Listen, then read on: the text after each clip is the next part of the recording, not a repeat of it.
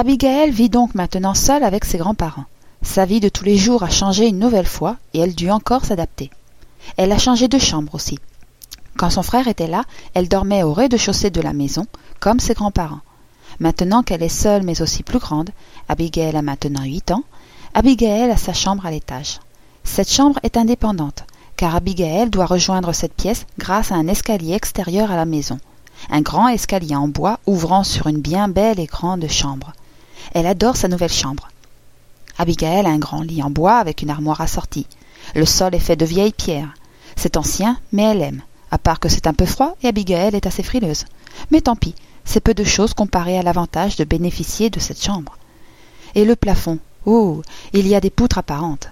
Cet étage a un style complètement différent du bas de la maison. C'est très joli. Abigail, Juan et Marie se rendent toujours visite. Abigail s'est fait également une nouvelle amie, Marge, qui vit dans un bâtiment de l'école du village. Ses parents doivent sûrement y travailler, mais Abigail ne leur a pas demandé. Enfant, elle ne s'y intéresse pas. Abigail, Juan, Marie et Marge font souvent des promenades en vélo ou encore font de la balançoire. Abigail se rappelle le moment du goûter de l'après-midi. Souvent, quand elle était avec Marge, la mère de celle-ci leur préparait un goûter. Abigail prenait un petit sandwich, soit avec du chocolat et un peu de beurre, soit avec de la charcuterie. Ce dernier était son préféré.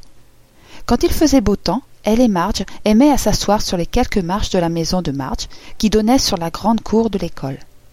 Elles discutaient, rigolaient et adoraient chanter ensemble. Parfois la mère de Marge les surprenait assises là, enlacées, à rigoler et à chanter. Elle les regardait avec tendresse et un brin d'amusement dans le regard. L'école n'était pas synonyme d'une contrainte pour Abigail.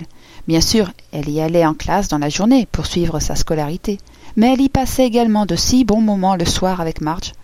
Rien qu'à l'entendre parler, j'ai l'impression de la voir enfant, assise avec son amie, sur les marches en chantant à tue-tête des chansons qu'elle connaissait par cœur.